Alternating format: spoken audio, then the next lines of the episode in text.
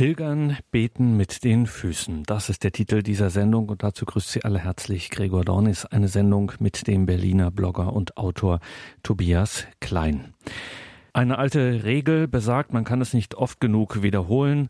Lex orandi, lex credendi, was die Kirche betet, das glaubt sie auch und deswegen spielt in dieser Sendereihe immer auch das Gebet eine Rolle und heute widmen wir uns nun einer ganz besonderen Form des Betens, nämlich dem Pilgern. Pilgern beten mit den Füßen. Wir fragen einen, der gerade eine größere Pilgerreise hinter sich gebracht hat und von seinen Erfahrungen berichtet, der Publizist Tobias Klein mit dem Blog Huhn Meets Ei. Ihn dürfen wir nun zu seinen Pilgererfahrungen befragen, freuen uns darüber. Grüße Gott und guten Abend, Herr Klein. Schönen guten Abend. Herr Klein, Sie sind eigentlich nicht so weltberühmt dafür, dass sie durch die Gegend pilgern, dass sie sozusagen mal weg sind immer wieder, sondern äh, pilgern, das war schon eine Entdeckung, äh, die sie da gemacht haben auf ihrem Weg. Sie waren genau auf dem Jakobsweg. Wir sprechen da heute im Detail mal drüber. Fragen wir zum Anfang, wann und aus welchem Anlass ist denn eigentlich der Entschluss gefallen, diesen Weg zu gehen? Ja, das ist tatsächlich so, dass ich äh, so etwas also nicht mal annähernd so etwas bis äh, dahin schon mal gemacht hätte. Und es ist ja häufig so im Leben, man tut alles irgendwann zum ersten Mal und häufig fragt man sich dann währenddessen, ja, wieso bin ich da eigentlich nicht schon früher drauf gekommen? Tatsächlich war es wohl so, dass da ein bisschen der äußere Anstoß gefehlt hat, sowas mal zu unternehmen und der äußere Anstoß kam in diesem Fall tatsächlich von äh, meiner Frau. Also ich habe kürzlich geheiratet und äh, bereits als ich meine Frau kennenlernte, kam ganz, ganz früh von ihrer Seite das Thema auf, äh, bevor wir heiraten, müssen wir zusammen auf den Jakobsweg gehen. Und da habe ich erstmal gesagt, okay.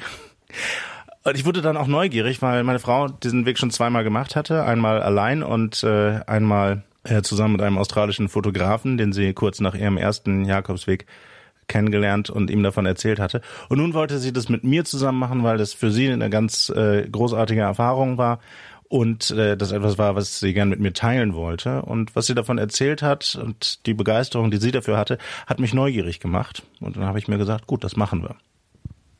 Neugierde ist das eine, aber dann wird es ja auch irgendwann ernst. Und ich kann mir gut vorstellen, wenn man das noch nie gemacht hat, äh, gerade auch Jakobsweg, das ist ja doch eine größere Angelegenheit. Das ist nicht etwa Altötting oder ähnliches.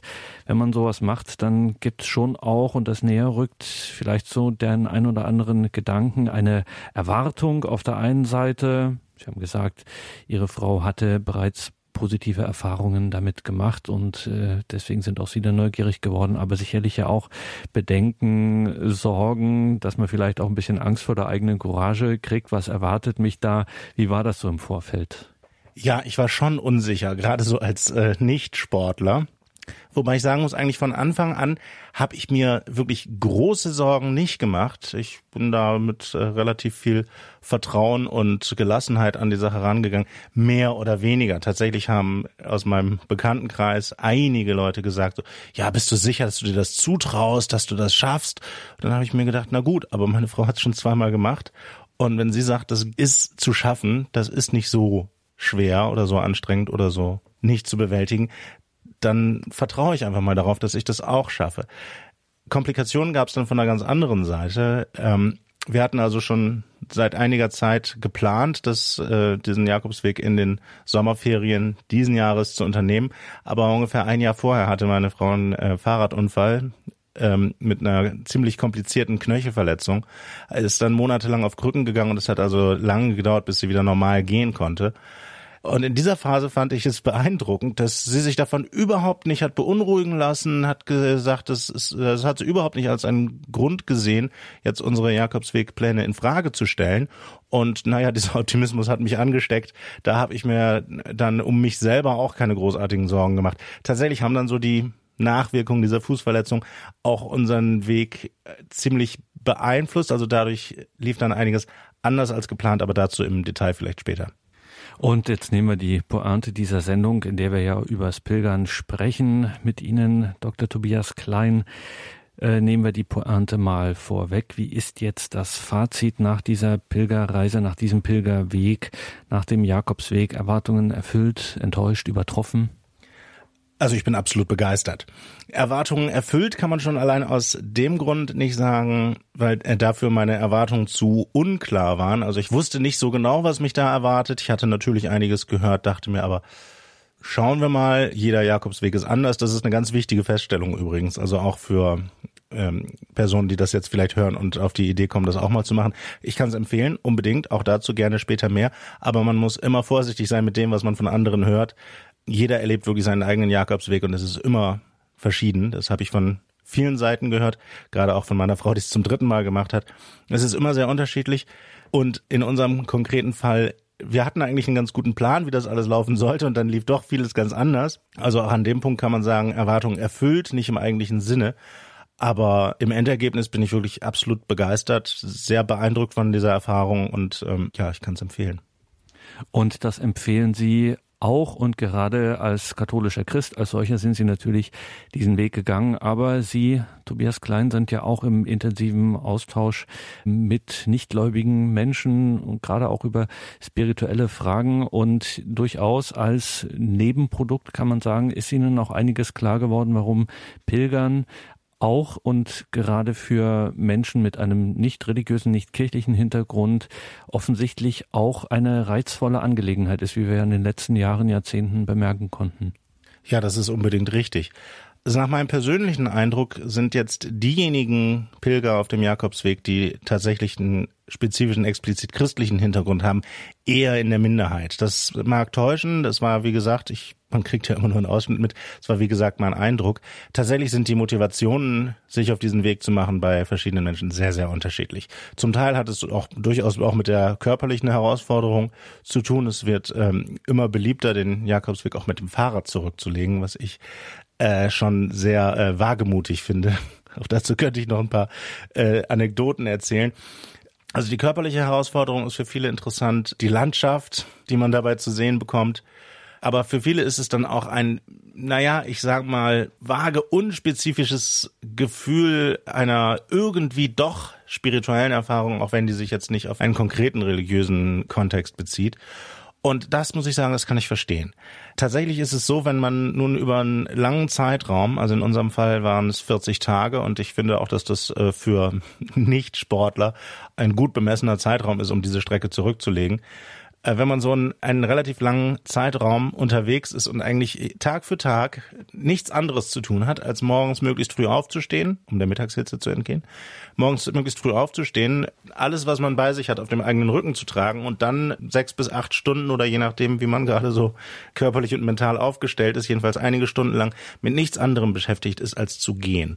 Einfach nur einen Fuß vor den anderen setzen, bis man sein Etappenziel erreicht hat das ist ganz interessant, was das äh, mental mit einem macht. Ich habe ganz früh schon, eigentlich schon am ersten Tag oder spätestens am zweiten, festgestellt, man hört auf, sich solche Was wäre wenn Fragen zu stellen. Man hört auf, sich Sorgen zu machen. Ähm, man, man geht einfach. Und dadurch, dass man ja im Wesentlichen nichts anderes zu tun hat als das und sich voll auf diese eine Aufgabe konzentrieren kann, erlangt man damit ein ganz erstaunliches Gefühl von ähm, geistiger Freiheit sozusagen. Also eine Art von innerer Ausgeglichenheit und äh, Offenheit für allerlei Eindrücke, die einem unterwegs begegnen.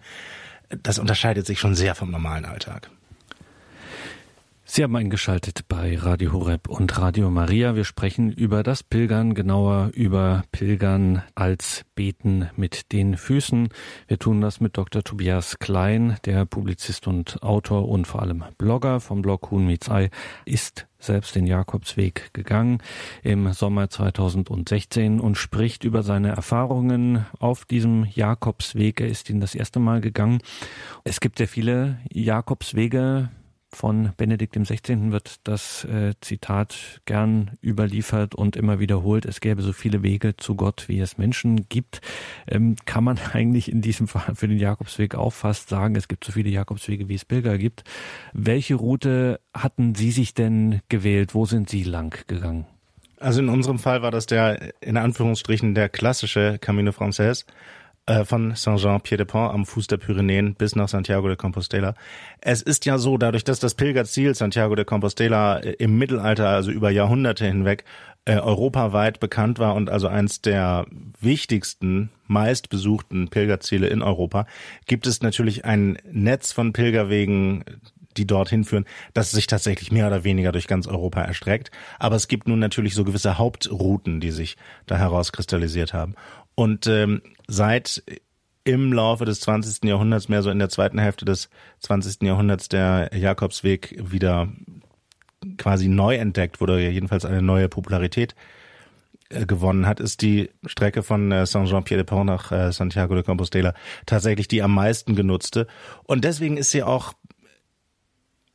gerade für Menschen, die es zum ersten Mal machen, die nicht besonders intensiv sich darauf vorbereitet haben oder auch ja nicht genau wissen, was sie sich zutrauen können, insofern eigentlich eine sehr empfehlenswerte Strecke, weil die Infrastruktur für Pilger da sehr gut ist, sozusagen. Also der Weg ist so gut ausgeschildert, dass es also mit wenigen Ausnahmen auf der ganzen Strecke kaum möglich ist, sich zu verlaufen. Also man bräuchte im Grunde genommen noch nicht mal eine Wanderkarte. Man findet den Weg, weil es so viele Wegmarkierungen gibt.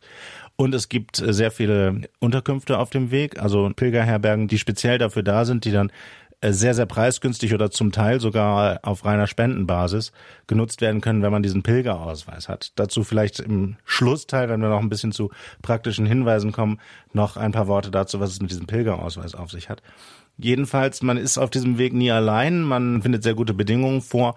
Gerade was die Unterkünfte angeht, es gibt, glaube ich, auf der gesamten Strecke vielleicht zwei oder drei Passagen, wo man äh, 15 Kilometer lang an keiner Unterkunftsmöglichkeit vorbeikommt. Ansonsten hat man eigentlich immer im Schnitt alle fünf bis zehn Kilometer die Gelegenheit, sich zu entscheiden, bleibe ich jetzt hier oder fühle ich mich noch fit genug, einen Ort weiterzugehen. Das ist, wie gesagt, wenn man nicht sehr intensiv vorbereitet ist oder auch einfach nicht genau weiß, was man sich zutrauen kann, ist das auf diesem Weg wirklich sehr günstig.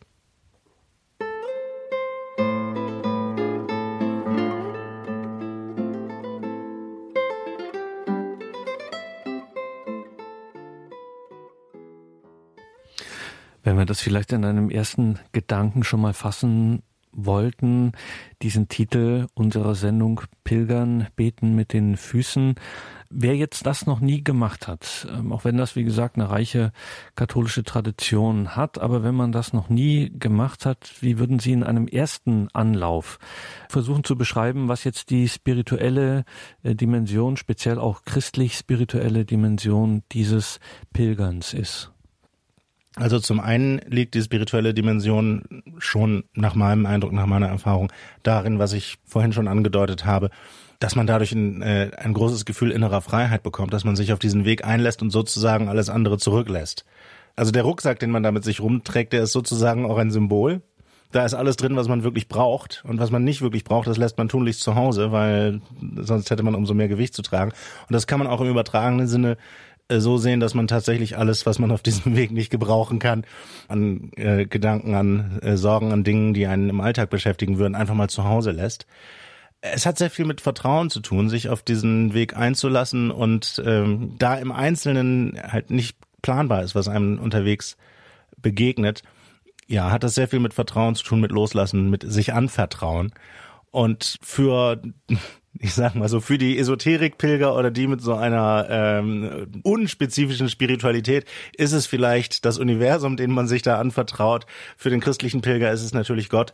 Das ist das eine dass man diese innere Freiheit, dieses Dinge nicht mit sich herumschleppen, also auch im mentalen Sinne, natürlich auch im ganz spezifischen Sinne auch fürs Gebet nutzen kann, ist eine andere Sache. Wir haben zum Beispiel herausgefunden, meine Frau und ich, ein Rosenkranz zu beten dauert zwei Kilometer.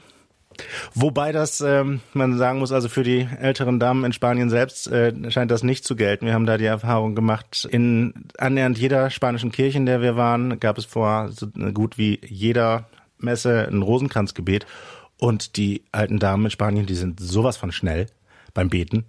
Ähm, also die würden dabei keine zwei Kilometer zurücklegen und das liegt nicht daran, dass sie langsamer gehen. Okay, das merken wir uns also als Richtlinie. Rosenkranz dauert zwei Kilometer. Natürlich ist die Herberge voll mit Pilgern, schreiben Sie in Ihrem Pilgertagebuch. Und schon hier zeigt sich das Phänomen, dass man auf dem Jakobsweg jeden, den man schon mal gesehen hat, zum Beispiel morgens beim Frühstück oder beim Aufbruch, am Vortag in der Bahn oder beim Abendessen, intuitiv als Freund betrachtet und sich über das Wiedersehen freut. Ist das wirklich so? Das ist tatsächlich so.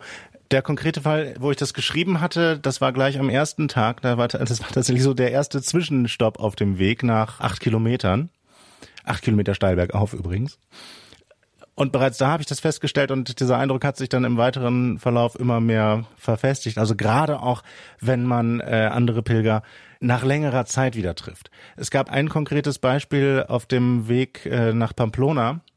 Das war der dritte oder vierte Tag. Hätte eigentlich der dritte sein sollen, aber wir waren dann einen Tag im Verzug mit unserem Zeitplan. Bin ich mit zwei jungen Amerikanern ins Gespräch gekommen äh, ein ganzes Stück mit denen zusammengewandert, bis nach Pamplona rein eigentlich. Dann waren wir aber in unterschiedlichen Unterkünften und ich glaube, es hat annähernd vier Wochen gedauert, bis wir uns äh, in Ponferrada auf der Straße auf der Suche nach einer Herberge wieder trafen. Wir haben uns so gefreut. Und das Schöne war, in den dann noch knapp zwei Wochen danach, eineinhalb Wochen, haben wir uns noch, glaube ich, drei oder viermal wieder getroffen. Zuletzt dann wirklich am Ziel in der, in der Kathedrale in Santiago. Und es war jedes Mal so eine Freude, die zu sehen. Selbst, ähm, das war jetzt ein besonderer Fall, weil wir uns auch einfach vom ersten Moment an gegenseitig sehr sympathisch waren. Es gab dann auch andere Leute, zu denen man jetzt nicht so den intensiven persönlichen Draht hatte, aber auch da war es so, wenn man die ähm, eine Zeit lang nicht gesehen hatte und plötzlich trifft man sich wieder, äh, 50 Kilometer oder 70, nachdem man sich zuletzt gesehen hat.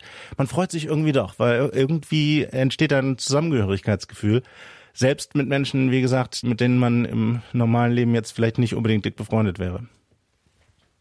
Stichwort Herbergssuche. Für den Unkundigen nochmal zur Präzisierung. Das ist auch keine äh, Pauschalbuchung, äh, die man da macht, sondern es ist tatsächlich so, wie man sich vorstellt. Man wandert und dann kommt man irgendwo an und äh, muss sehen, wo man unterkommt. Ist das so?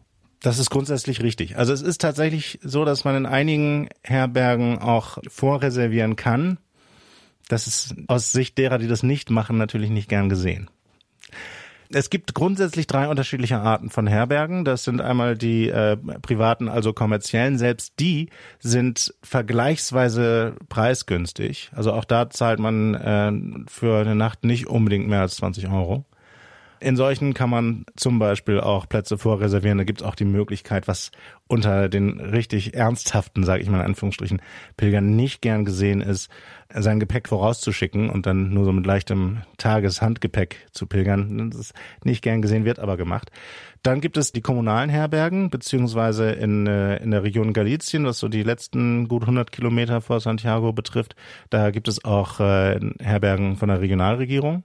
Die sind dann in der Regel ganz, ganz einfach eingerichtet und kosten in der Regel sowas um die 10 Euro die Nacht.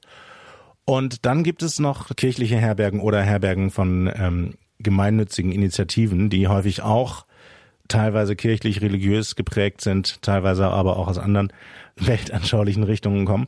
Und die letzteren sind eigentlich die schönsten, also die ähm, speziell jetzt die kirchlichen oder im weitesten Sinne christlich inspirierten Herbergen. Da ist es in der Regel so, dass äh, es überhaupt keine Festpreise gibt, dass also sowohl die Übernachtung als auch das Essen, das man da bekommt, rein auf Spendenbasis funktioniert. Die sind dann oft sehr klein, diese Herbergen, so 20 bis 40 äh, Übernachtungsplätze ist eigentlich so die Idealgröße. Da wird dann häufig auch äh, für alle, die dort übernachten, gemeinsames äh, Abendessen angeboten, wo es dann auch gern gesehen wird, wenn die Pilger auch beim Kochen mithelfen. Äh, oder es gibt zumindest eine Gemeinschaftsküche, wo man dann selber irgendwie ein gemeinsames Abendessen organisieren kann, wenn man will. Die kirchlichen Herbergen haben dann häufig auch ein äh, spirituelles Angebot, dass es beispielsweise eine gemeinsame Abendandacht gibt. In der Regel befinden die sich dann auch in direkter Nachbarschaft einer Kirche, wo man dann auch zu den Gottesdiensten, Stundengebet und so weiter eingeladen wird. Wobei das natürlich alles vollkommen freiwillig ist. Also auch die wirklich ausgeprägt christlichen Herbergen werden durchaus auch von nicht christlichen Pilgern gern genutzt. Unter anderem, weil es eben auf Spendenbasis ist, weil man sich selber überlegen kann, ähm, wie viel will ich, wie viel kann ich da für meine Unterkunft und das Essen bezahlen. Und weil die Atmosphäre einfach unglaublich nett ist. Zum Beispiel in einer Gemeinschaftsküche, das war auch bei Ihnen zu lesen im Pilgertagebuch, äh, dass Sie sich dann mit anderen Pilgern zum Abendessen so locker mehr oder weniger verabredet hatten, auch nicht so richtig wussten, wer da jetzt alles kommt. Ihre Frau hat dann gesagt, na, wir kochen mal was für sieben, acht Leute, äh, wird schon jemand kommen. Und irgendwie ist das tatsächlich richtig im Wortsinn ein Gemeinschaftsabend geworden. Also sind, haben sich irgendwie Leute dazu gesellt und ähm, alles Mögliche kam dann auf den Tisch. Erzählen Sie uns von dem Abend. Ja, es gab mehrere solcher Abende. Meine Frau hatte ja bereits die Erfahrung von ihren früheren Jakobswegen und da war es dann äh, einmal, ich glaube, direkt bei ihrer ersten Pilgerschaft auf dem Jakobsweg, so dass sie irgendwann mal den Vorschlag gemacht hat, sie könnte für mehrere Personen kochen. Wenn dann jeder so zwei Euro fürs Essen vorschießt, dass man da eine größere Mahlzeit für mehrere Personen machen konnte. Und das kam sehr gut an. Es wurden dann in den, äh, an den folgenden Abenden immer mehr. Irgendwann hat sie für 30 Leute gekocht und es sprach sich auch rum. Dass dann, wenn sie in eine Herberge kam, wo äh, Pilger bereits waren, die sie schon kannten, sagten, oh, du kannst für uns kochen. Diese Erfahrung hat sie also quasi jetzt auf unseren gemeinsamen Jakobsweg mitgenommen und hat gleich im Vorhinein schon in der Planung immer geschaut, in welchen Herbergen gibt es eine Gemeinschaftsküche, wo könnte man sowas machen. In einem Fall in der kirchlichen Herberge in Logroño ist es von vornherein so, dass die Herbergsleiter eben sagen, wir bieten gemeinsames Abendessen für alle an, wir kaufen dafür ein, aber es wäre schön, wenn von den Pilgern jemand äh, das Kochen sozusagen leitet. Da hat sich meine Frau dann gleich freiwillig gemeldet. Und im weiteren Verlauf gab es immer wieder solche Gelegenheiten, zum Teil auch ganz spontan organisiert, wenn man dann schon mal mit einigen Leuten im Gemeinschaftsraum saß, dass man dann einfach mal die Frage aufgeworfen hat, wie machen wir es mit Abendessen, wollen wir gemeinsam was kochen. Das waren dann wirklich immer die schönsten Abende. Ganz großartig war es in, äh, in Rabanal, relativ in der Mitte des Weges. Die Herberge in Rabanal, in der wir waren, wird von einer britischen Assoziation ähm, Confraternity of St. James geleitet und der britische Charakter dieser Herberge zeigt sich unter anderem darin, dass es da eine Tea Time gibt im Gartenpavillon. Sehr schön. Und während dieser Tea Time warf eine äh, der anwesenden Personen, eine ältere Frau aus Kanada, die Frage auf, ob denn jemand Lust hätte, am Abend äh, für alle zu kochen. Ausgerechnet an dem Abend war meine Frau eigentlich nicht so gut drauf und hatte eigentlich gar nicht so richtig Lust. Hat dann aber gesagt, naja, wenn das, wenn das Thema jetzt schon mal zur Sprache kommt, ja, ich könnte das machen. Und äh, es haben sich gleich zwei, drei Leute ähm, gemeldet, die dabei helfen würden, beim Einkaufen, gegebenenfalls auch bei der Vorbereitung. Und als wir dann äh, die Zutaten besorgt hatten, und in der Küche saßen und dachten, so, dann fragen wir doch noch mal rum, wer alles mitessen will und vor allem, wer vielleicht auch bei der Zubereitung helfen würde. Hatten wir also ganz schnell sieben Leute dabei, die beim Gemüseschnippeln geholfen haben und unglaublich begeistert davon waren. Es waren zwei junge Amerikanerinnen zum Beispiel, die hatten sowas offensichtlich noch nie gemacht und hatten also allein bei der gemeinsamen Zubereitung dieses Essens schon so einen Spaß und haben sich unglaublich gefreut.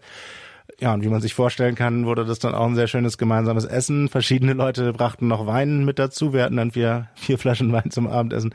Das sind dann auch sehr gute Gelegenheiten, sich darüber auszutauschen. Wo kommst du her? Wo hast du deinen Weg begonnen? Ähm, was war deine Motivation, auf den Jakobsweg zu gehen? Das war sehr schön.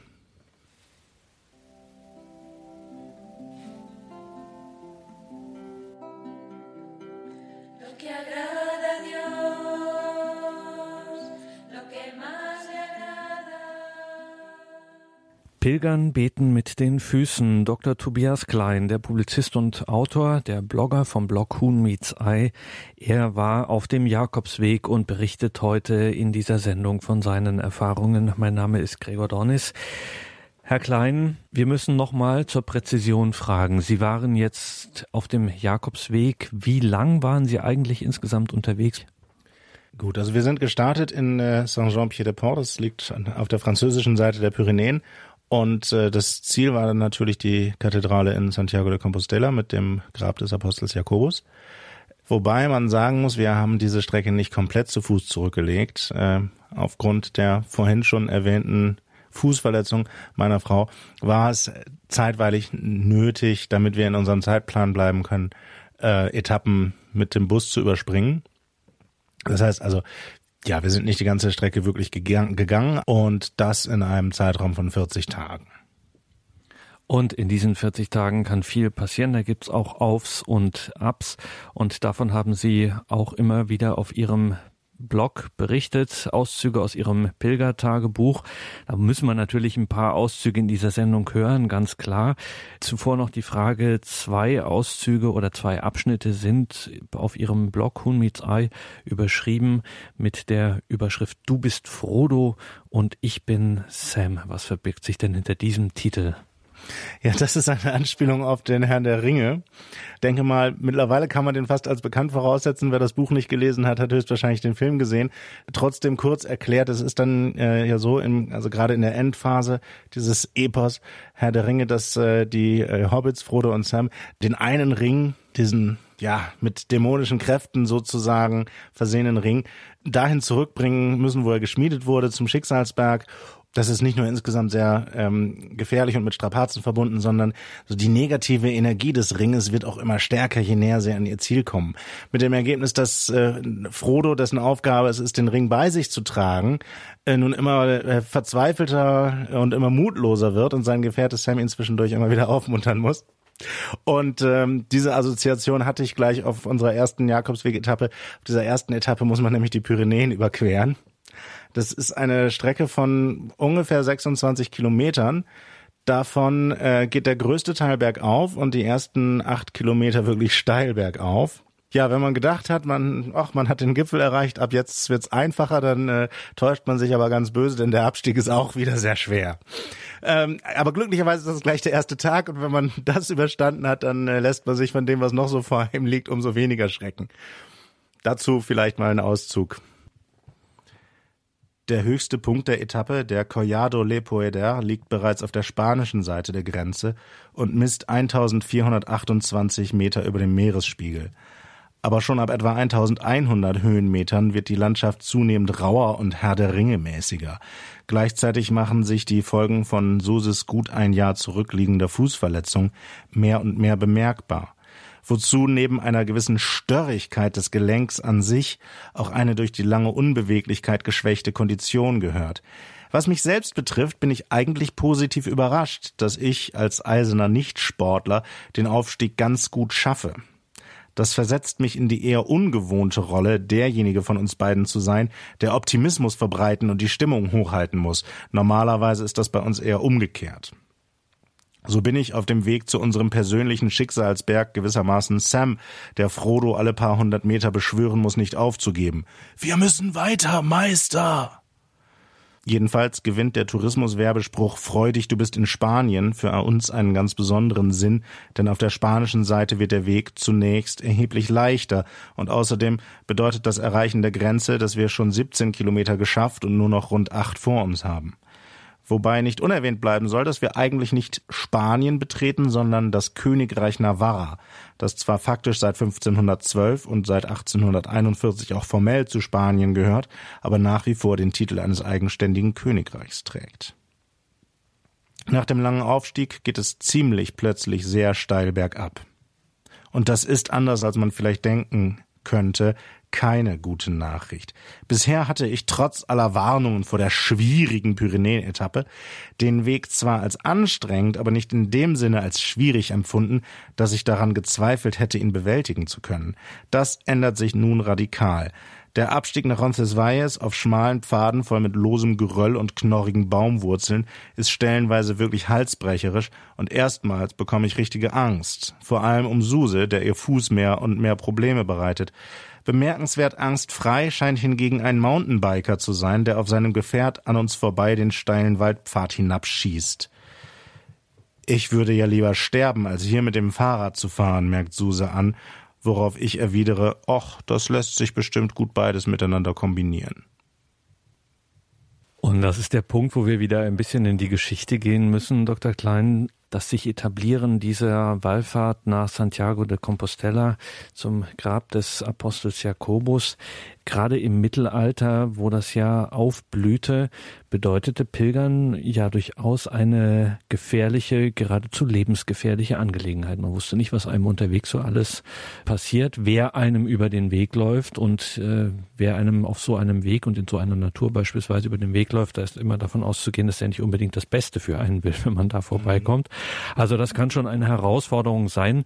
Ähm, haben Sie von solchen äh, Stimmungen oder einfach so, wenn man ebenso auch einer Natur ausgeliefert ist, beispielsweise auch so ein bisschen was gespürt. Ist davon auch heute noch was zu spüren von so einer Atmosphäre? Ja, teilweise schon. Gerade an solchen ähm, schwierigen Passagen äh, wie bei der Pyrenäenüberquerung, es kommen noch einige weitere hohe Berge auf dem Weg, also man wundert sich, wie viele Berge es in Spanien gibt. Ähm, Gerade auf so landschaftlich schwierigen Passagen äh, ist man schon gelegentlich etwas irritiert, wenn äh, man dann an einem Gedenkstein oder einer Gedenkplakette vorbeikommt für einen Pilger, der an der Stelle gestorben ist. Man wundert sich nicht unbedingt darüber in allen Fällen, aber gut, die sind dann auch tatsächlich größtenteils aus jüngerer Zeit, weil gerade in den letzten Jahrzehnten doch der Jakobsweg einen erheblichen Aufschwung genommen hat, was die Pilgerzahlen angeht. Und da sind dann häufig auch Leute dabei, die nicht so richtig wissen, worauf sie sich damit einlassen und sich auch selbst überschätzen. Ansonsten, was so das Gefährliche angeht, abgesehen von, wie gesagt, landschaftlich schwierigen Passagen, da muss man sagen, mittlerweile ist dieser Weg so frequentiert und äh, die Infrastruktur so gut, dass man davon relativ wenig merkt. Es gibt aber eine Stelle, da ist es also mindestens eine Stelle, die mir jetzt spontan einfällt, da ist es zumindest noch zu erahnen, dass das noch vor wenigen Jahren eine relativ gefährliche Passage war. Und das äh, ist in einem Ort namens Fonsabadon, ist auf dem Weg zum Cruz de Ferro. Cruz de Ferro ist äh, vom Höhenprofil her der höchste Punkt der gesamten Strecke und äh, ist deswegen auch ein besonderer Ort für die Pilger. Da gibt es äh, auf dem Berggipfel so ein Kreuz, wo es ein Brauch ist, dass äh, Pilger dort Steine ablegen, die sie bis dahin in ihrem Rucksack getragen haben. Und äh, häufig werden dann auch andere Dinge dort äh, zurückgelassen oder auf die Steine, die man dort ablegt, wird ein Gebetsanliegen geschrieben oder so. Auf dem Weg dorthin gibt es diesen Ort von Sebadon und dazu hätte ich dann noch einen kleinen Auszug parat. Also der Punkt ist, als wir uns diesem Ort näherten, sah der von weitem eigentlich relativ normal aus. Also normal auch in dem Sinne, dass so die ersten Häuser, die man aus einiger Entfernung aussahen, äh, relativ neu und relativ gut gepflegt aussahen. Das liegt aber daran, dass äh, der Ort noch vor wenigen Jahren oder sagen wir wenigen Jahrzehnten noch komplett in Trümmern lag. Und dazu ein kleiner Auszug. Ganz so romantisch, mittelalterlich und legendär, wie der Name sich anhört, sieht's hier aber nicht aus. Das liegt daran, dass der Ort erst seit den 90er Jahren wieder aufgebaut worden ist, erklärt Suse. Vorher waren hier nur Ruinen und Häuser, in denen Gras wohnt. Das war vielleicht romantischer, aber dafür konnte man den Ort noch Mitte der 80er nur in Gruppen von mindestens fünf Personen durchqueren, um nicht von verwilderten Hunden angefallen zu werden. Oder Wölfen. Hm. Und Spiegeleier kriegte man hier wahrscheinlich auch nicht, vermutete ich. Es sei denn, man klaute die Eier von wilden Hühnern und briet sie in der Mittagssonne auf herumliegenden Felsblöcken. Ja, aber die Wahrscheinlichkeit, dass man vorher selber von wilden Hunden aufgefressen wurde, war doch noch größer, meinte Suse. Das ist übrigens auch der reale Hintergrund einer berühmten Episode aus Paulo Coelhos Jakobsweg-Roman. Da wird der Protagonist von einem Dämon in Hundegestalt angegriffen. In Fonsebadon. Der Ort wächst gerade in meiner Achtung, gab ich zu. Auch wenn wir uns dann wohl darauf gefasst machen müssen, in der Bar El Perro Loco auf lauter Brasilianer und Fans von Esoterikliteratur zu treffen. Ja, das mit der Bar El Perro Loco, der verrückte Hund, das hatte ich mir ausgedacht. Aber wie das oft so im Leben ist, die Wahrheit ist dann immer noch skurriler, als man es sich ausdenken kann. Tatsächlich äh, gab es in diesem äh, ganzen Ort vielleicht fünf oder sechs intakte Häuser. Das waren alles Pilgerherbergen.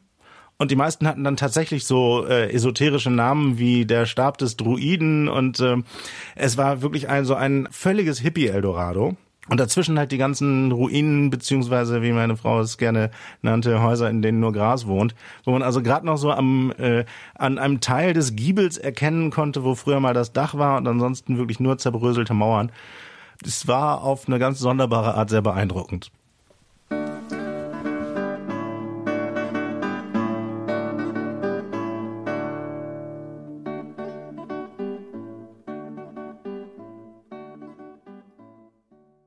Pilgern, beten mit den Füßen. Wir sprechen mit Tobias Klein, dem Blogger aus Berlin, über seine Erfahrungen am Jakobsweg. Er ist mit seiner Frau 40 Tage auf dem Jakobsweg gepilgert und berichtet uns in dieser Sendung von seinen Erfahrungen. Pilgern, beten mit den Füßen. Herr Klein, jetzt werden wir persönlich, das können wir Ihnen nicht ersparen, wenn wir hier darüber sprechen, ähm, nach den eigenen geistlichen Erfahrungen auf diesem Weg. Sie haben vorhin von den Gebetszettelchen gesprochen angesprochen, die die Pilger ähm, auf dem Jakobsweg an den unterschiedlichsten Stationen dann auch gern hinterlassen, die man dort sehen kann. Hatten Sie auch so etwas? Haben Sie auch irgendwo ein Gebetsanliegen, ein Gebetszettelchen hinterlassen? Und überhaupt hatten Sie denn auch äh, besondere Kirchen entdeckt, vielleicht auch eine besondere Gemeinschaft, Kommunität, die dort angesiedelt ist. Erzählen Sie uns davon. Ja, da gäbe es einiges zu sagen. Ich glaube, dazu könnte ich theoretisch so viel erzählen, da reicht die Sendezeit gar nicht. Einige Orte, die mich sehr beeindruckt haben, mal abgesehen von den großen Kathedralen, an denen man vorbeikommt, die Kathedrale in Burgos, die Kathedrale in León und dann ganz am Schluss natürlich in Santiago de Compostela, die sind unglaublich beeindruckend in vielfacher Hinsicht. Aber was mich persönlich und auch von der spirituellen Seite her eigentlich noch mehr beeindruckt hat, das waren hauptsächlich die kleinen Kirchen, die dann mit einer entsprechend kirchlich geführten Pilgerherberge verbunden waren. Da gab es drei Orte, die ich besonders hervorheben möchte. Das ist einmal äh, die äh, Kirche San Juan Bautista in Granion. Das ist ein ganz bekannter Ort unter Jakobsweg-Kennern. Deshalb, weil dort, ich glaube, in den 90er Jahren oder vielleicht schon früher quasi dieses Prinzip der auf Spendenbasis betriebenen äh, kirchlichen Pilgerherberge mit äh, Gemeinschaftsessen, mit gemeinschaftlicher Abendandacht praktisch erfunden wurde, gewissermaßen. Die Herberge an sich ist auch schon sehr bemerkenswert dadurch, dass die sich praktisch in einem Seitenschiff der äh, Kirche befindet und der Eingang durch den Kirchturm führt. Man schläft da dann unter dem Dach auf Matratzen auf dem Boden, ist aber auch nicht unbequemer als die Betten in anderen Herbergen.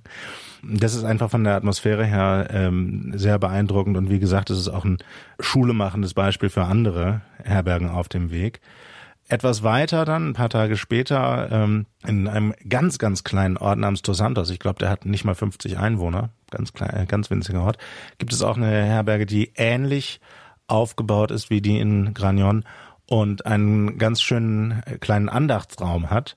Da ist es dann zum Beispiel üblich, ein äh, fester Bestandteil der Abendandacht dort, dass ähm, aus, ein, aus einem kleinen Kasten mit Zetteln mit Gebetsanliegen, die andere Pilger vorher dort hinterlassen haben, jeder aus der Runde ein, ähm, ein Gebetsanliegen zieht sozusagen und dann in der Runde dafür gebetet wird. Diese Zettel bleiben da, äh, ich glaube, vier Wochen drin und dann werden sie ausgetauscht. Und natürlich hat dann bei der Gelegenheit jeder, der daran teilnimmt, auch die Möglichkeit, seinen eigenen Zettel da reinzustecken. Noch schöner fand ich Carrion las Condes. Das ist so ungefähr auf halbem Wege oder etwas, etwas früher als auf halbem Wege äh, nach Santiago. Dort gibt es eine kirchliche Pilgerherberge, die wird betreut von ähm, Ordensschwestern, Augustinerinnen. Und die sind äh, auch unter Jakobsweg-Kennern sehr äh, bekannt, die singenden Nonnen, die ähm, halt nicht nur äh, die Abendmesse und das Stundengebet dort für die Pilger sehr schön äh, gestalten, sehr liebevoll gestalten. Da gibt es dann auch ein, eine spezielle Pilgerandacht, nicht nur, wie es eigentlich fast überall gibt, ein ähm, Reisesegen für die Pilger im Anschluss an die Messe, sondern halt nochmal extra im Anschluss an die Abendmesse nochmal eine richtige Pilgerandacht. Diese Ordensschwestern äh, sind unglaublich herzlich, unglaublich interessiert, auch persönlich an den einzelnen Pilgern etwas über die zu erfahren, äh, für sie da zu sein. Und das äh, Schönste dort in Carrion de los Condes war das, ähm, das offene Singen am Nachmittag vor der Abendmesse da kommen dann auch äh, Pilger hin, die eigentlich woanders äh, untergebracht sind. Denn natürlich ist das auch so einer dieser Orte, wo es zahlreiche Pilgerherbergen gibt und nicht nur die eine. Aber dieses offene Singen mit den äh, mit den sogenannten singenden Nonnen, das ist äh, halt sehr beliebt. Da äh, kommen dann auch aus anderen Herbergen Pilger hin. Ähm, da wird dann musiziert mit äh, Gitarre und äh, Bongos und anderen Instrumenten und ähm, die teilnehmenden Pilger werden dann auch äh, aufgefordert, auch selber ein Lied vorzutragen. Und bei der Gelegenheit ähm, wird auch dazu aufgefordert, dass jeder kurz ein paar Sätze dazu sagt, wer er denn ist, wo er herkommt und was ihn persönlich jetzt dazu gebracht hat, auf den Jakobsweg zu gehen. Und es war faszinierend in dieser großen Runde, es waren bestimmt 40, 50 Personen, die daran teilgenommen haben, dass jeder Einzelne wirklich eine ganz besondere Geschichte zu erzählen hatte, warum er auf dem Jakobsweg ist. Das ist ganz erstaunlich, Herr Klein. Wir haben über Ihre persönlichen Erfahrungen hier äh, in dieser Sendung gesprochen oder sprechen darüber, über die Erfahrungen, die Sie beide als Paar, als Brautpaar gemacht haben auf diesem Pilgerweg. Aber immer wieder kommen wir an den Punkt einer großen und starken Gemeinschaftserfahrung. Äh, hat Sie das eigentlich überrascht oder wussten Sie das auch schon vorher durch die Berichte Ihrer Frau? Also ich hatte davon gehört, aber es selbst zu erleben war noch deutlich intensiver, als ich es mir vorgestellt hätte.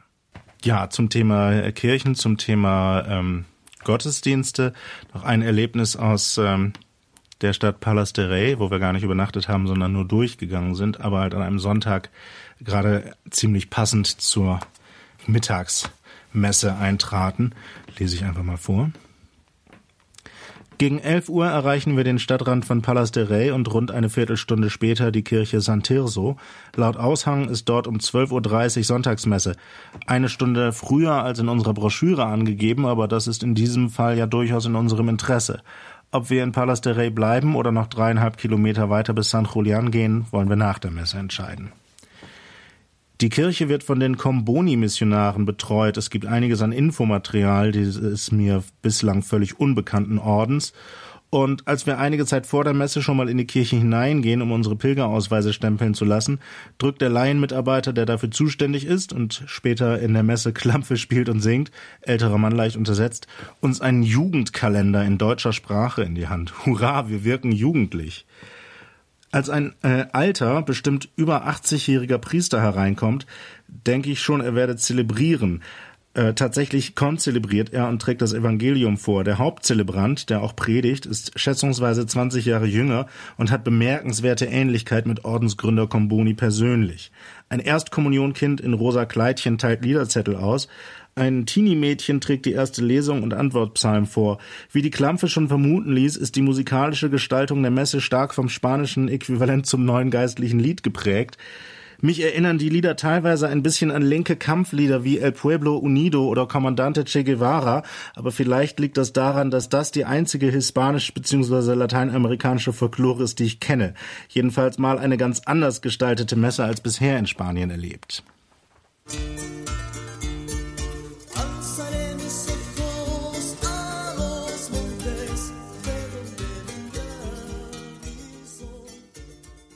Das ist Radio Horeb und Radio Maria. Wir sprechen über das Pilgern, das Beten mit den Füßen, tun das mit dem Blogger Tobias Klein aus Berlin und seinen Erfahrungen auf dem Jakobsweg im Sommer 2016 war er erstmals auf dem Jakobsweg und hat dazu auch ein Pilgertagebuch geführt. Auszüge daraus auf seinem Blog Huhn Meets Ei. Herr Klein, dieser Ihr Pilgerweg ist auch verbunden mit verschiedenen Begriffen. Wir haben schon über das Essen und über Gemeinschaftsküchen beispielsweise gesprochen. Ein Begriff, der in diesem Zusammenhang im Kontext Ihrer Pilgerreise fiel, war der Begriff pastorales Kochen. Der fiel nicht nur, sondern der ist hier auch genuin entstanden und da haben Sie jetzt das Copyright darauf. Pastorales Kochen. Herr Klein, was ist das? Nun gut, wir hatten ja schon ähm, darüber gesprochen, äh, so Abende in Pilgerherbergen, die eine Gemeinschaftsküche haben, wo es entweder von der Herbergsleitung schon so vorgesehen ist, dass da gemeinsam gekocht und dann anschließend auch gemeinsam gegessen wird, ähm, oder aber es ergibt sich einfach so. Jemand sagt, ach, ich könnte was kochen und äh, fragt rum, wer möchte mitmachen, wer möchte mitessen wie vorhin schon gesagt, äh, sind solche Abende eigentlich für das Gemeinschaftserlebnis unter den Pilgern immer sehr intensiv, also sehr wichtig gewesen. Ähm, ja, der Begriff des pastoralen Kochens, das ist in dem Zusammenhang ähm, äh, auch mit einem kleinen Augenzwinkern versehen ähm, entstanden, so in Gesprächen zwischen meiner Frau und mir, aber auch vor dem Hintergrund, mit dem Hintergedanken, so dieses, ähm, dieses Gemeinschaftserlebnis, das man äh, auf diese Weise dort erlebt hat, möglicherweise vielleicht auch mal im quasi nach der Rückkehr in den Alltag mitzunehmen und beispielsweise innerhalb von äh, Kirchengemeinden oder äh, sonst im weitesten Sinne irgendwie kirchlichen Initiativen ähm, ja auch da zu praktizieren, einfach aufgrund der Erfahrung, dass das eigentlich kaum was Besseres gibt, äh, mit Menschen in einem mehr als nur oberflächlichen Sinne in Kontakt zu kommen, als das gemeinsame Kochen und dann anschließend auch das gemeinsame Essen. Herr Klein, und jetzt sind wir auch wieder auf der geistlichen, spirituellen Ebene. Ich will es nicht allzu pathetisch machen, aber trotzdem, man hört immer wieder von Leuten, die das gerade das erste Mal gemacht haben, dass das schon eine sehr grundlegende Erfahrung war. Will jetzt nicht fragen, ob sie jetzt ein neuer Mensch sind oder so, aber es hat sich schon einiges getan. Formulieren wir es so. Das kann man auf jeden Fall so sagen. Also das Pilgererlebnis äh, als solches wie ich schon geschildert habe, verändert schon so die Wahrnehmung des äh, normalen alltäglichen Lebens und verschiebt auch irgendwo ein bisschen die Prioritäten. Also nachdem man so die Erfahrung gemacht hat, dass man wirklich wochenlang unterwegs sein kann äh, und ja sich wirklich nur auf diese eine Sache zu konzentrieren und andere Dinge einfach mal zurückzulassen, abzuwerfen als Ballast, verändert dann auch äh, nach der Rückkehr ins normale alltägliche Leben äh, schon die Wahrnehmung davon, was eigentlich wichtig ist im Leben. Das ist der äh, die eine Seite des Ganzen und dann gab es natürlich in den genannten Abendandachten in den Herbergen zum Beispiel ähm, in den Gottesdiensten und auch an anderer Stelle auch äh, einiges an, äh, ich sag mal, geistlichen Impulsen, die äh, zum Teil dann auch wirklich eine Weile gebraucht haben, um ähm, im, im Kopf sozusagen zu arbeiten und äh, ja, verstanden zu werden. Also ein Beispiel, das ich immer wieder ganz gerne nenne, weil ich es anfangs so albern fand, war in der äh, Abendandacht in der Herberge in Gragnon, die ich äh, erwähnt habe. Da wurden so ein paar Sätze gesagt als geistliche Impulse, die ich zunächst so unter Postkartenpoesie abgelegt hätte und ich gedacht habe, so, äh, und besonders hängen geblieben ist da bei mir der Satz, äh, erlerne die Stille, wie man eine fremde Sprache erlernt. Dachte ich anfangs, ne, was soll das? Das Interessante ist, auf dem weiteren Verlauf des Weges bekam dieser Satz dann eine ganz neue Bedeutung für mich. Dadurch so die letzten 115 Kilometer bis Santiago. Da änderte sich insofern eine ganze Menge auf dem Weg, weil ähm, plötzlich waren viel, viel, viel, viel, viel, viel mehr Pilger unterwegs, die man äh, die man traf. Also man ist wirklich über große Strecken wirklich im Pulk gegangen mit ganz vielen Leuten. Das hat einen einfachen Grund. Um äh, vom äh, Pilgerbüro in Santiago dieses Zertifikat über die erfolgreich zurückgelegte Pilgerschaft zu bekommen, muss man Minimum 100 Kilometer oder mit dem Fahrrad 200 wirklich am Stück ununterbrochen ähm, bis Santiago zurückgelegt haben. Und die letzte größere Stadt, vor dieser 100 Kilometer Marke, die einigermaßen vernünftig mit öffentlichen Verkehrsmitteln zu erreichen ist, ist Saria. Das ist etwa 115, 120 Kilometer entfernt von Santiago. Und das heißt, es gibt sehr, sehr viele Menschen, die ihren Pilgerweg erst dort beginnen. Dann hat man also plötzlich, ist also plötzlich viel mehr los auf dem Weg und ähm, dementsprechend ist auch ständig irgendwie Trubel und Lautstärke und es gibt wirklich, äh, also einige Leute waren da sehr laut da hat dieser, dieser Satz, äh, den ich anfangs so belächelt habe, wirklich angefangen, mir was zu sagen. Dass ich gedacht habe, ähm, so, Pilgern. Ne? Also ähm, jetzt die ganze Zeit, äh, die ganze Zeit quatschen unterwegs äh, oder womöglich sogar noch Musik hören über äh, so eine mobile Lautsprecherbox, ist jetzt eigentlich nicht so das, äh, worum es hier geht. Und ein bisschen Stille wäre doch auch schön. Und ähm, also das, was äh, auf dem Weg äh, bis dahin über weite Strecken ganz selbstverständlich war, dass es einfach ruhig ist, das hat man plötzlich nicht mehr. Und da fängt man an, es zu schätzen. Ne? Ähm, die, äh, diese Ruhe, diese Stille zu schätzen. Was dem Ganzen dann noch die Krone aufgesetzt hat, war, dass ich dann in der Kathedrale in Santiago am letzten Tag ein äh, Gespräch hatte mit einem äh, amerikanischen Priester, der dort war, äh, der mir das dann quasi so als Übung mitgegeben hat, als Hausaufgabe, dieses Stillsein zu üben. Also auch innerlich still werden vor Gott. So, einfach mal äh, nichts sagen, nichts denken, einfach nur da sein und sich Gott hinhalten, sozusagen. Und das übe ich seitdem und es ist großartig. Und dann haben Sie es tatsächlich in die Kathedrale von Santiago geschafft. Ich nehme an, auch das war das erste Mal, dass Sie dort waren. Was war das für ein Moment, dort dann am Ziel der Pilgerreise anzukommen? Ja, zum einen ähm, nach 40 Tagen Pilgerschaft mit allerlei Schwierigkeiten, die da, ähm, die der Weg so mit sich brachte, dann da zu sein, wo man im Prinzip die ganze Zeit hin wollte, ist natürlich erstmal so als, äh, ja, ich sag mal in Anführungsstrichen, als Erfolgserlebnis schon überwältigend. Und äh, ja, dann ist die Kathedrale an sich äh, auch nochmal sehr überwältigend. Jetzt gar nicht so sehr als Gebäude an sich, da sind die Kathedralen in Burgos oder in äh, Leon auch wiederum jeweils auf ganz unterschiedliche Art viel beeindruckender. Aber ähm, gut, also einerseits das Bewusstsein, man ist an dem Ziel, wo man die ganze Zeit hin wollte, ist beeindruckend und äh, dann, ja, man hat da äh, dann ja die Möglichkeit, das äh, Grab des Apostels zu, ähm, zu besuchen. Es gibt auch äh, praktisch auf dem Weg runter in die Krypta kommt man hinter dem Hochaltar vorbei und da ist so eine, äh, ja, ich weiß gar nicht, ob ich das, äh, ob man das als Statue oder als Büste bezeichnen soll, ähm, des Apostels Jakobus. Und es ist Brauch, dass die Pilger, die äh, da dran vorbeikommen, den, äh, die Apostelfigur so von hinten umarmen. Und dann äh, runter zum Grab, wo es dann auch wirklich ganz äh, das Grab selbst ist ganz schlicht, äh, ganz äh, schmucklos gestaltet. Und es ist sehr still und das ist dann auch nochmal ein sehr intensiver Moment, dort auch eine Weile zu verweilen an dem Grab. Und dann natürlich die große 12 Uhr Pilgermesse, wo die Kathedrale wirklich voll ist mit Pilgern aus aller Herren Länder. Und ähm, als äh, zu, zum Abschluss der Pilgermesse, äh, dann als wirklich so der ultimative Höhepunkt des ganzen Jakobswegs, äh, äh, wurde dieses legendäre äh, Riesenweihrauchfass der Botafumeiro geschwenkt. Also ein, ein Weihrauchfass, das 1,20 Meter hoch ist und ich weiß nicht, wie schwer es ist, aber es muss von acht Männern bewegt werden wird dann also durch das Querschiff der Kathedrale geschwenkt. Da also direkt drunter zu sitzen, muss die ultimative Mutprobe sein. Wir saßen im Mittelschiff und haben deswegen das nur aus einiger Entfernung gesehen. Das war dann nochmal so wirklich ein sehr bombastischer Abschluss.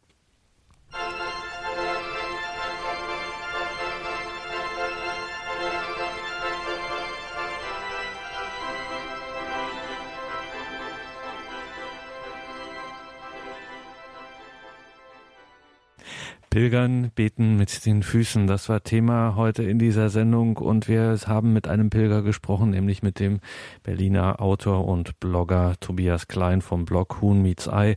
Auf diesem Blog Huhn Meets Ei natürlich auch dieses Pilgertagebuch zu finden, wie viele weitere aktuelle Beiträge, Kommentare zur Zeit zum kirchlichen und zum weltlichen Geschehen. Herr Klein, am Ende der Sendung, Sie waren jetzt das erste Mal auf dem Jakobsweg und irgendwie auch das erste Mal auf einer richtigen großen Pilgerreise, auf einem großen Pilgerweg. Für alle die, die uns jetzt zuhören und in einer ähnlichen Lage sind, das heißt, keine wirklichen Erfahrungen mit dem Pilgern zu haben und sich zu denken, ich möchte aber doch gerade jetzt, auch wenn ich das jetzt gehört habe, Jakobsweg, ich mach's mal, ich entschließe mich mal. Was muss man unbedingt wissen? Was sind so wichtige praktische Tipps, von denen man vielleicht vorher von selber nicht auf die Idee kommt? Also gleich der erste Tipp klingt ein bisschen widersinnig, aber äh, nicht zu sehr darauf hören, was andere sagen, ist ganz wichtig. Trotzdem sage ich jetzt noch ein paar Dinge dazu. Ähm, ich würde sagen, ganz wichtig ist, sich genug Zeit zu nehmen. Also selbst wenn man vielleicht ähm, körperlich durchaus in der Lage wäre, ähm, mehr als 30 Kilometer am Tag zu gehen im Durchschnitt, würde ich trotzdem den Weg immer so planen, dass man nicht mehr als äh, im Schnitt 20, 25 Kilometer am Tag gehen muss. Einfach weil es schön ist, mehr Zeit zu haben. Dass man vielleicht auch mal unterwegs einen Tag Pause machen kann, sich so äh, einen Ort einen Tag länger anzuschauen und vor allem sich nicht unter Druck setzt, dass man halt äh, nicht in Eile, in Hektik gerät. Das ist, äh, wäre, glaube ich, fürs Pilgern eher kontraproduktiv. Nun hat natürlich nicht jeder äh, 40 Tage am Stück Urlaub, aber man muss ja auch nicht die ganze Strecke in einem Zug machen. Also es gibt durchaus die Möglichkeit, an späteren Stationen erst einzusteigen. Oder ich habe zum Beispiel auch äh, einige Pilger getroffen, die über mehrere Urlaubszeiten oder über mehrere Jahre sogar verteilt den Weg abschnittsweise machen. Immer mal zwei Wochen und dann beim im nächsten Urlaub setzen sie da äh, wieder ein, wo sie äh, ihre vorige Strecke beendet haben. Sowas kann man auch machen. Dann, äh, also unheimlich wichtig sind äh, Schuhe, also vernünftige Schuhe, in denen man gut laufen kann. Äh, auch da gehen die Meinungen weit auseinander. Ähm, ich hatte also am Tag, bevor wir losgewandert sind in Saint-Jean, ähm, Pied-de-Pont, hat mich ein Herbergswirt darauf angesprochen, meine äh, meine Schuhe seien zu schwer. Das waren richtige Wanderstiefel. Und damit würde ich Probleme bekommen. Ich war dann letztendlich sehr froh, dass ich diese sehr robusten Schuhe hatte, denn man kommt halt doch, wie gesagt, durch das ein oder andere Gebirge und auch äh, über loses Geröll und so weiter. Da haben mir diese Schuhe äh, gute Dienste geleistet. Aber das ist wirklich auch Ansichtssache. Es gibt auch Leute, die meinen, leichte Laufschuhe sind besser. Socken. Das Wichtigste ist, dass die Socken nicht in den Schuhen rutschen. Äh, das, äh, also wenn man sich Blasen an die Füße läuft, das ist wirklich kein Spaß. Ich habe da Leute gesehen, da äh, wurde mir schon, äh, da äh, taten mir die Füße schon weh, wenn ich deren Füße angeschaut habe. Also es ist unheimlich wichtig, dass man Socken hat, die nicht rutschen. Ähm, da, es gibt da spezielle, äh, spezielle Trekking-Socken für diesen Zweck. Äh, Alternative wäre, sich die Socken einfach eine Nummer kleiner zu kaufen, als man sonst tut. Äh, und ja, ein guter Rucksack ist natürlich wichtig und äh, den sollte man auch nicht zu voll packen. Also je nach ähm, je nach Kraft und äh, und eigenem Körpergewicht acht bis zehn Kilo sind eigentlich ein empfehlenswertes Gesamtgewicht für den gepackten Rucksack. Man muss dazu äh, bedenken, man sollte auch eigentlich immer, egal wann, egal wo, immer ein bis zwei Liter frisches Trinkwasser bei sich haben. Und das wiegt natürlich auch noch. Deswegen also nicht zu viel einpacken. Bei allem, äh, wo man sich überlegt, äh, es mitzunehmen, lieber einmal mehr drüber nachdenken, ob man es wirklich braucht. Wunderbar, dann wissen wir darüber auch Bescheid. Danke, Tobias Klein, für diese Sendung, für diesen Abend und dass Sie uns ein bisschen mitgenommen haben auf den Jakobsweg mit Ihren Eindrücken, Erfahrungen und ja, mit dem, was es halt auch ein bisschen mit Ihnen gemacht hat. Wie gesagt, Pilgertagebuch, Auszüge gibt es auf dem Blog Huhn Meets Eye von Tobias Klein dort nicht nur diese persönlichen Beiträge, sondern auch Kommentare zum Zeitgeschehen, Erfahrungsberichte und so weiter und so fort. Ein katholischer Blog in der katholischen Blogozese Huhn Meets Eye von Tobias Klein. Diese Sendung gibt's auf CD bei unserem CD-Dienst natürlich und morgen auch im Laufe des Tages auf unserer Homepage horeb.org. Hier im Programm geht's jetzt weiter mit dem Nachtgebet der Kirche, der komplett. Mein Name ist Gregor Dornis. Danke Ihnen allen fürs Dabeisein. Danke vor allem Ihnen, Herr Klein, für diese Sendung und natürlich lassen wir einen Pilger vom Jakobsweg nicht gehen ohne ein Pilgergebet. Sie haben eines mitgebracht. Erzählen Sie uns was dazu, bevor wir das dann am Schluss jetzt beten? Ja, in vielen der Kirchen, an denen man auf dem Jakobsweg vorbeikommt, gibt es äh, halt auch ähm, Materialien zum Mitnehmen, Andachtsbilder, äh, Gebete und äh, das dann häufig auch in mehreren Sprachen. Also man ist da schon auf ein, ein internationales Publikum eingestellt.